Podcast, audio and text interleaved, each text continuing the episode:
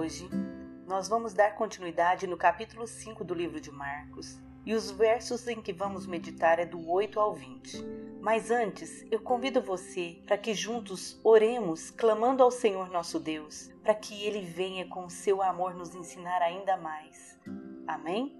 Pai, diante do teu trono de graça e misericórdia, nós nos achegamos a Ti agora, pedindo que perdoe as nossas falhas e que também nos cubra com a Sua bondade.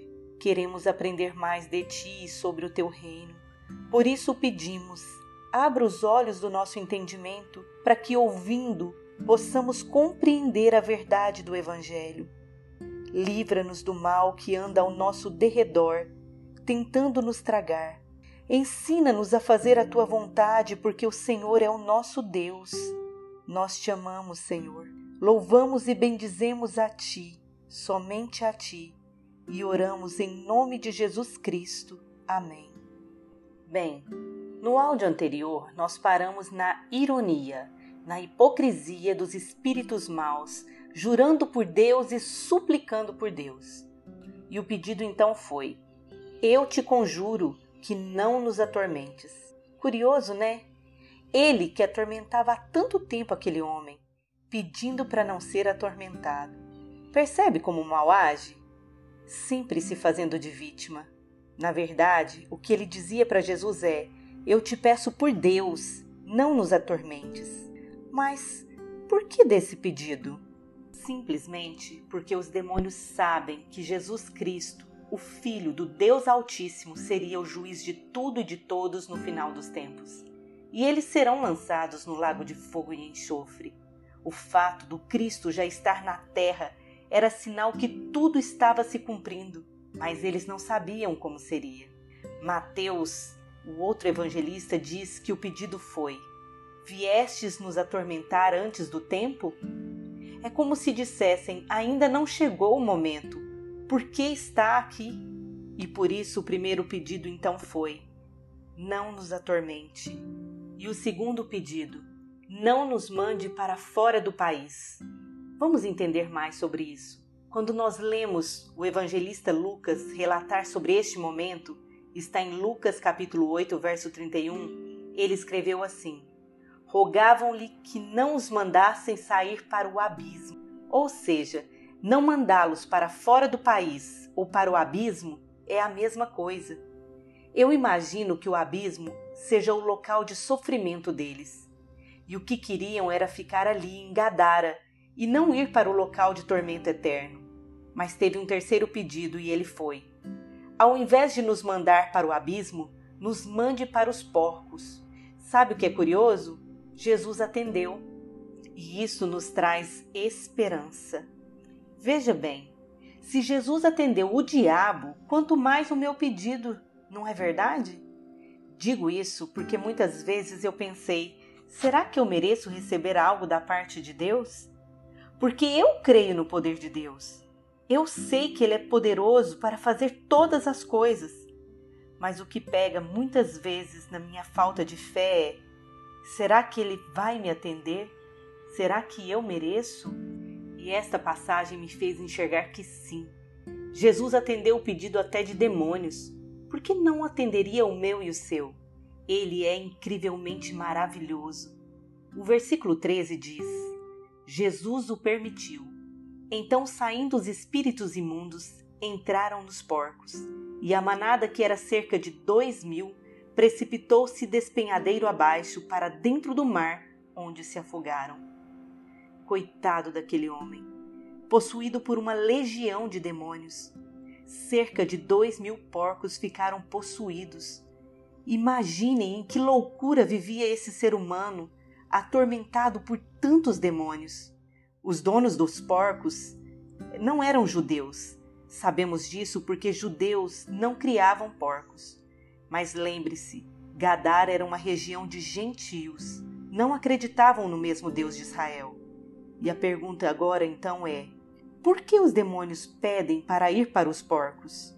Bem, o que me parece é que, em sua sagacidade, os demônios queriam causar o máximo de destruição possível antes de sair daquele homem. Ou talvez provocar a ira daquele povo contra Jesus e os seus discípulos. Outra coisa curiosa nesta passagem é que Jesus conversou com este demônio, o que não acontece em nenhum outro relato dos evangelhos. No verso 9 diz que Jesus perguntou assim: Qual é o teu nome? E então respondeu ele: Legião é o meu nome, porque somos muitos. E isso só acontece por um único motivo. Jesus sabia que ali haviam muitos demônios. O que ele queria era ensinar aos discípulos e para nós o quão grave é abrir portas para o reino das trevas em nossas vidas. O ser humano, gente, só o ser humano pode abrir portas para o reino das trevas ou o reino da luz entrar em nosso mundo. Afinal, esta porta só se abre do lado de dentro. Lembra da passagem? Apocalipse capítulo 3, verso 20? Eis que estou à porta e bato. Se abrires, entrarei e cearei contigo. Foi Jesus quem disse isso. E em Gênesis 4, Deus diz: O pecado está à porta, Caim, e quer te controlar. A ti cumpre dominá-lo. É Deus nos ensinando. Nós temos o domínio. Nós abrimos a porta. Nós escolhemos quem entra em nossa alma, mente e coração. E aqui também fica claro que o Senhor Jesus mostra o seu poder, a sua autoridade não só sobre um demônio, mas sobre uma legião. Porque uma coisa é expulsar um demônio, outra coisa é expulsar uma legião inteira, não é? E Jesus só com a palavra os manda para os porcos. Quanto poder, quanta autoridade. O pior é que muitos não conseguiam enxergar quem ele era, ou, pior ainda, muitos ainda não enxergam.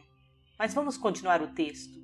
Lemos então os versos 13 e 14 que diz assim: Jesus o permitiu. Então, saindo os espíritos imundos, entraram nos porcos, e a manada, que era cerca de dois mil, precipitou-se despenhadeiro abaixo para dentro do mar, onde se afogaram. Os porqueiros fugiram e o anunciaram na cidade e também pelos campos. Muitos testemunharam e puderam ver com os próprios olhos o Filho do Deus Altíssimo fazer maravilhas aqui na nossa terra. E nós somos privilegiados porque podemos ler e ver de forma ampla como tudo aconteceu. Veja, Mateus vai dizer que todo o povo da cidade e Lucas complementa que toda a circunvizinhança vieram para ver o que estava acontecendo. Nos versos seguintes, Marcos então relata a reação daquele povo. Leia comigo o que está nos versos 15 e 16. Então saiu o povo para ver o que sucedera. Indo ter com Jesus, viram um endemoniado, aquele que tivera legião, assentado, vestido em perfeito juízo e temeram. Os que haviam presenciado os fatos contaram-lhes o que acontecera ao endemoniado e também acerca dos porcos. Agora vocês conseguem imaginar o bafafá? E se fosse hoje, com certeza estava em todas as redes sociais, não é verdade? É bom lembrar que este endemoniado era conhecido de toda aquela região e era temido por todos. Agora ele estava ali, aos pés de Jesus, assentado, vestido e em perfeito juízo. O texto diz que o povo temeu. Afinal, ninguém tinha conseguido antes, nem mesmo eles conseguiram acorrentar aquele homem. Mas vejam qual foi a reação daquele povo. O verso 17 diz: Começaram a suplicar que Jesus fosse embora da terra deles. Não ficaram alegres pela libertação do homem, ficaram muito mais preocupados com a perda material. Temeram prejuízos, temeram o alvoroço da multidão e por isso expulsaram Jesus e seus discípulos dali. Mas Jesus atende ao pedido deles. Como sempre, ele é educado. E nós lemos então no verso 18 e 20 assim: Ao entrar Jesus no barco, suplicava-lhe aquele que estava endemoniado que o deixasse estar com ele. Jesus, porém, não permitiu, mas ordenou a ele: Vai para a tua casa, para os teus, anuncia-lhes tudo o que o Senhor te fez e como teve compaixão de ti.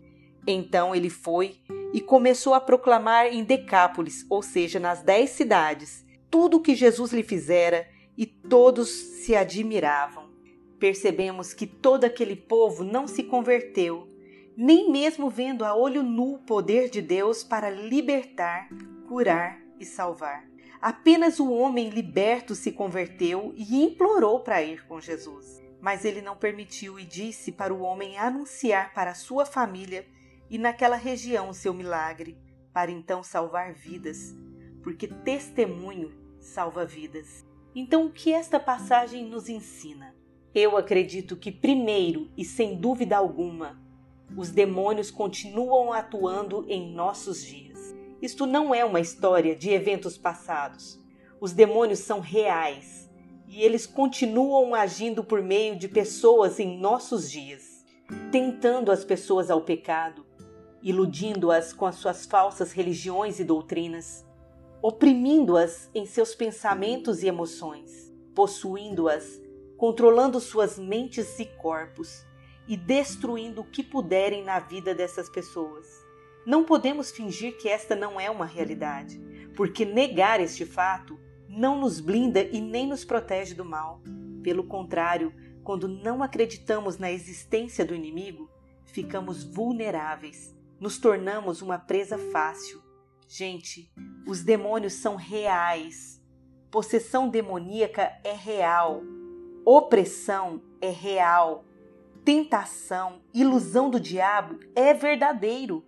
O que acontece é que os demônios atuam nas vidas, a grande maioria das vezes, é de maneira sutil, invisível e oculta, escondendo a sua identidade.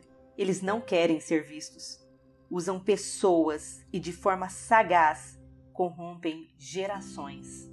Mas é necessário deixarmos uma coisa muito clara: não podemos ser loucos e demonizar a tudo, porque muitas vezes também se trata de caráter, trata-se de escolha.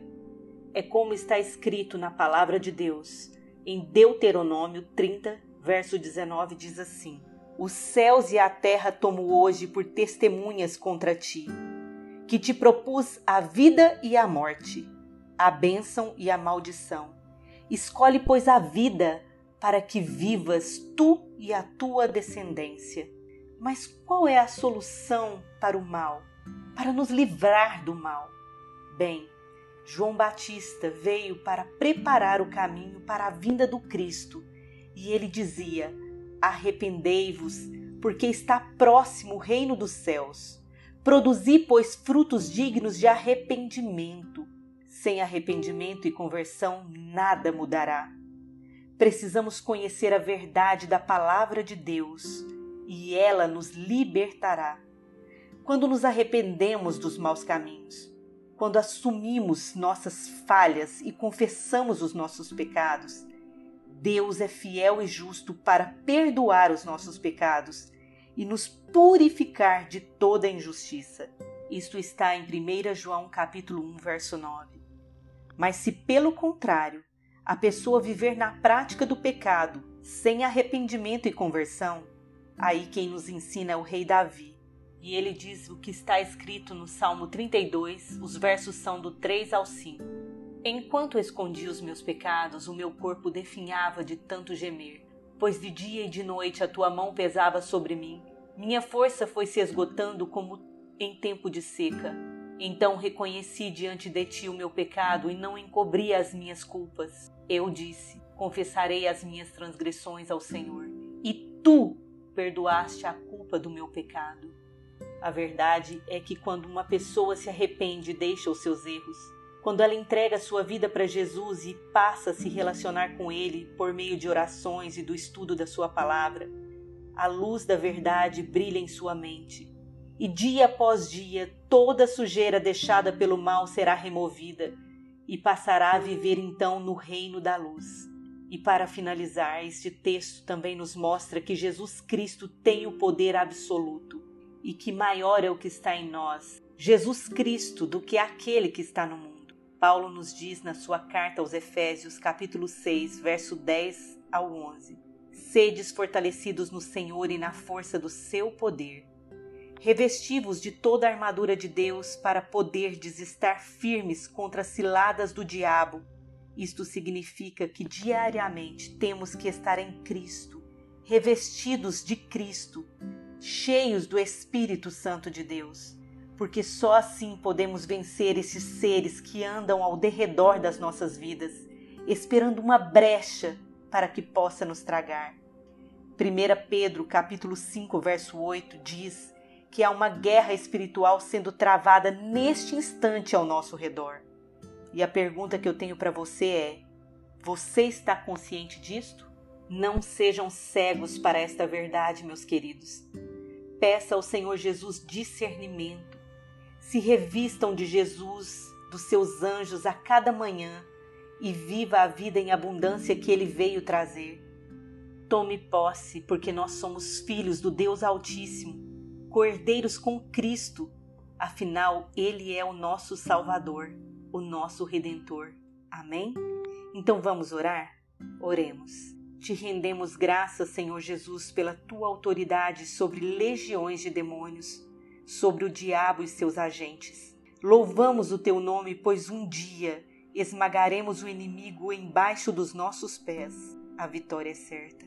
Nos ajuda, Senhor, enquanto estamos aqui neste mundo a nos lembrar que, embora derrotado, ele ainda é um inimigo poderoso e que estejamos atentos contra as suas astutas ciladas, vigiando e orando, nos apegando ao teu Filho Jesus Cristo.